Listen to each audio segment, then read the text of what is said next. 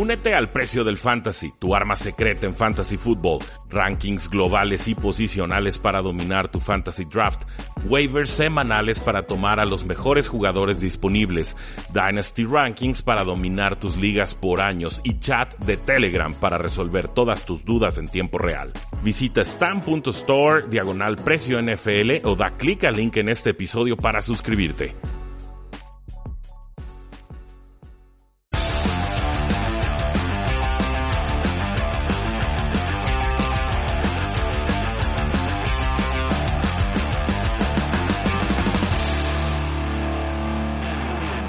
Saludos a todos y bienvenidos a un programa más de Tres y Fuera, donde la NFL no termina y nosotros tampoco. Mi nombre es Rudy Jacinto, me encuentran en Twitter como arroba NFL y el día de hoy vamos a platicar sobre las noticias más importantes o los resultados más importantes que se dieron en la semana 3. Lo vamos a hacer con mi compañero Oscar Huerta y es un audio extraído del canal de youtube.com diagonal Tres y Fuera, que ya pueden encontrar, por supuesto, publicado en ese espacio. Pero no sin antes recordarles que tenemos un excelente patrocinio y oportunidad con instabet.mx, la mejor página para apostar.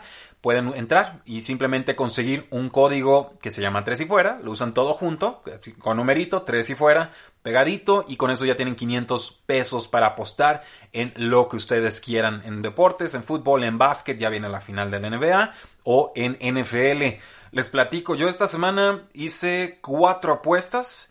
Eh, jugué una que fue Pittsburgh menos tres puntos y medio contra los Houston Texans. Se cobró sobradamente, me dio gusto haberla puesto.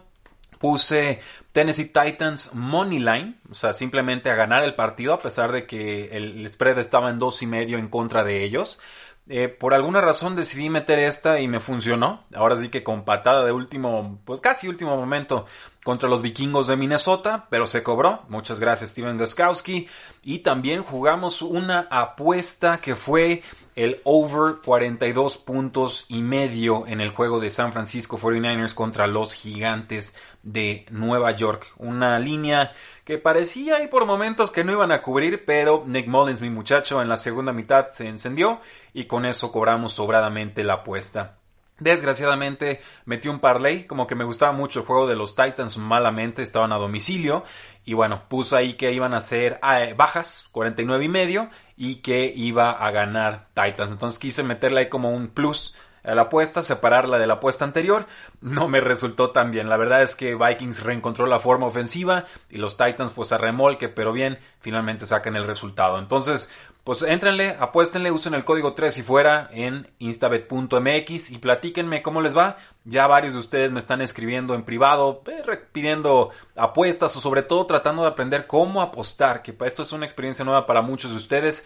Espero este miércoles tener un episodio con amigos míos apostadores de, de alto calibre para hacer un tutorial muy básico sobre cómo funcionan las apuestas y quizás algunas recomendaciones sobre cómo ir llevando nuestro bankroll o nuestro dinero que vamos apostando semana a semana, porque ahí principalmente es donde la mayoría se terminan ahorcando, ¿no? Se emocionan con una apuesta, le meten de más, pierden y de repente voltean y ya no tienen nada en cartera. Entonces, instabet.mx, código 3 y fuera, éntrenle, apuéstenle y disfrútenle.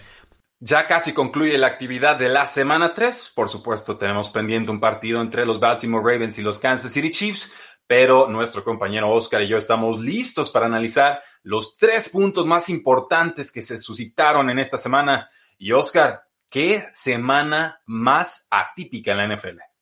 Sí, rara, llena de depresiones, gritos y, sufrimientos, pero sí, hubo muy, cosas muy buenas, pero cosas muy malas. Mira, yo voy a empezar yo, si te parece bien. y ahorita que hablas de gritos y de sufrimientos, creo que tenemos que solidarizarnos con el espíritu y la catarsis que están viviendo en estos momentos en la ciudad de Filadelfia, donde eh, desafortunadamente creo que todo está ardiendo.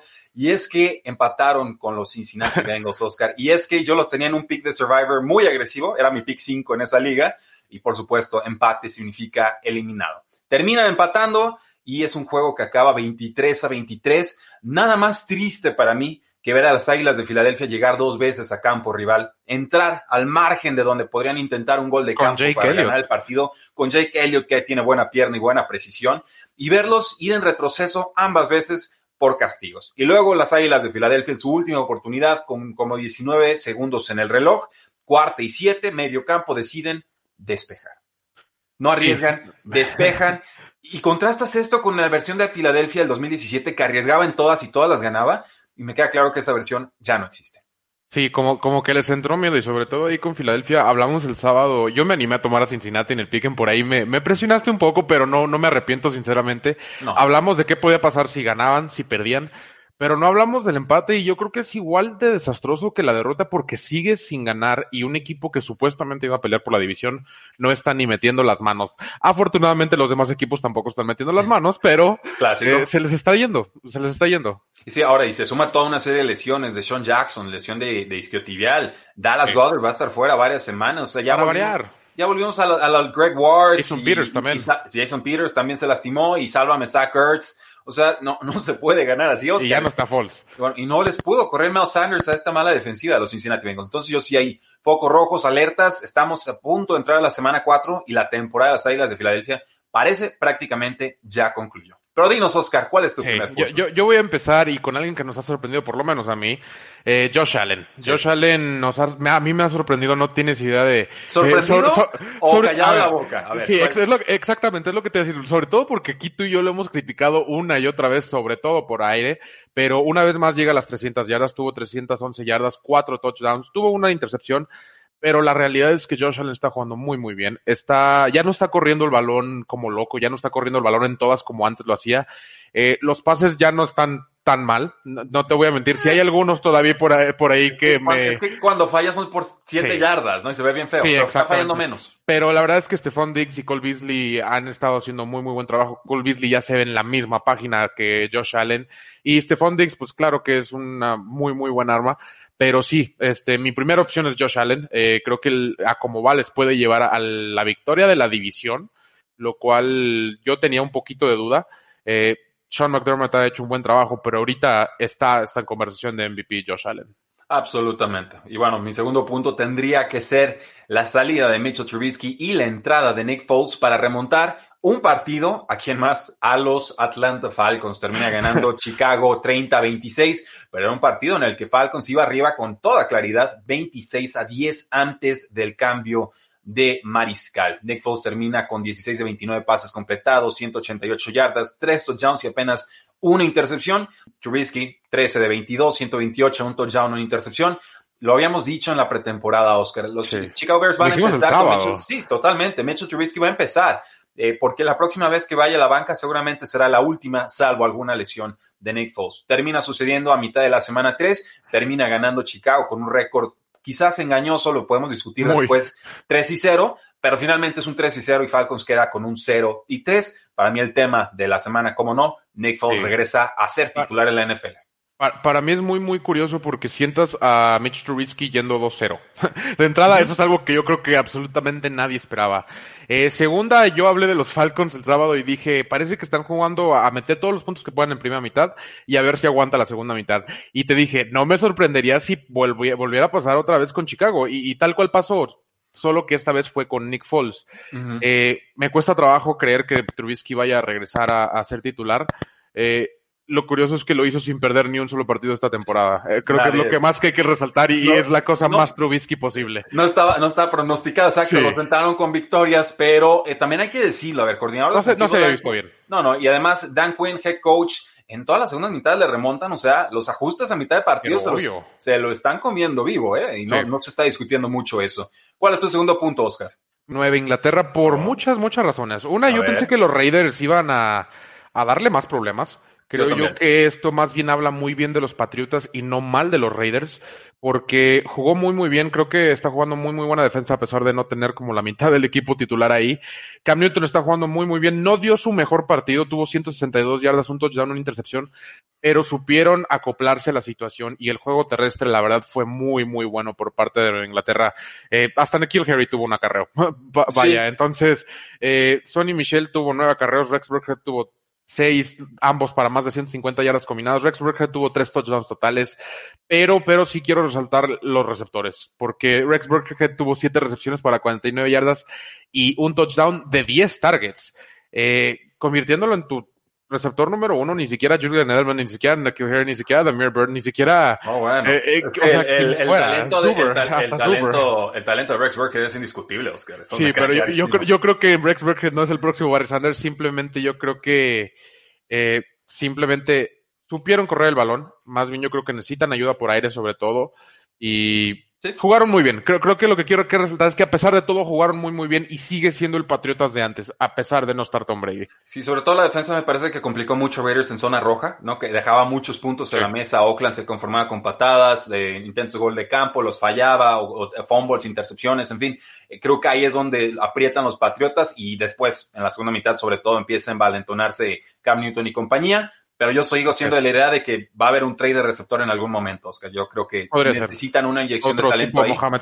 Sí, no, uno, uno, que se sirva de preferencia. Yo, yo, yo, había pensado en AJ Green o Allen Robinson, eso me encantaría para Patriotas. AJ Green, ojalá, pero no se está viendo bien AJ Green. En, no, no se está viendo muy bien, pero Allen Robinson sí. Allen Robinson se ve muy bien y está enojadito con los usos. Eh, de Chicago. Mi último punto, Oscar, va a ser, y cómo no, creo que es un juego muy importante por lo que confirma y desmiente Packers, Packers, Packers. Terminan ganando los, tomé, Yo los tomé.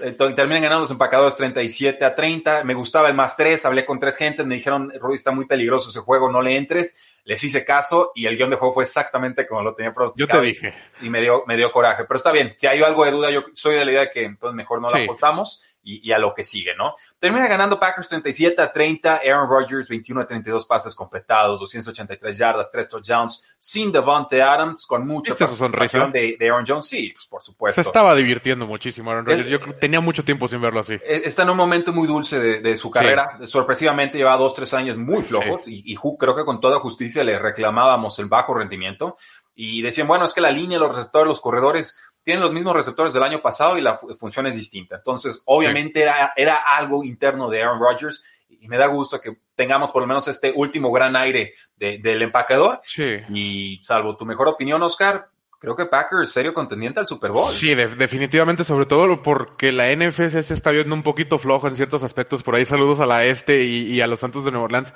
Pero sí, se ve tranquilo. Por ahí vi una entrevista que se siente muy, muy cómodo cuando está su carrera y, tranquilo con cómo está jugando. Y le creo. Lo vi ayer y lo vi sonriendo muchísimas veces. Por ahí felicitando hasta el, a la cerrada Jay Sternberger, quien tuvo su primera recepción el partido de ayer. 3 para 36. Sí, para, eh, lo tienen en una liga sí, no, y, y, y, es cosa que Aaron Rodgers normalmente jamás lo veías o sea, hacer algo así. Él quería anotar touchdown, irse a la banca y enojarse. Era el juego de Aaron Rodgers. Con su tablet. Y, exactamente. Y después de verlo ayer así me alegró, o sea, me dio muchísima alegría porque dices, estamos viendo en realidad Aaron Rodgers jugando felizmente y, está sacando todo su talento.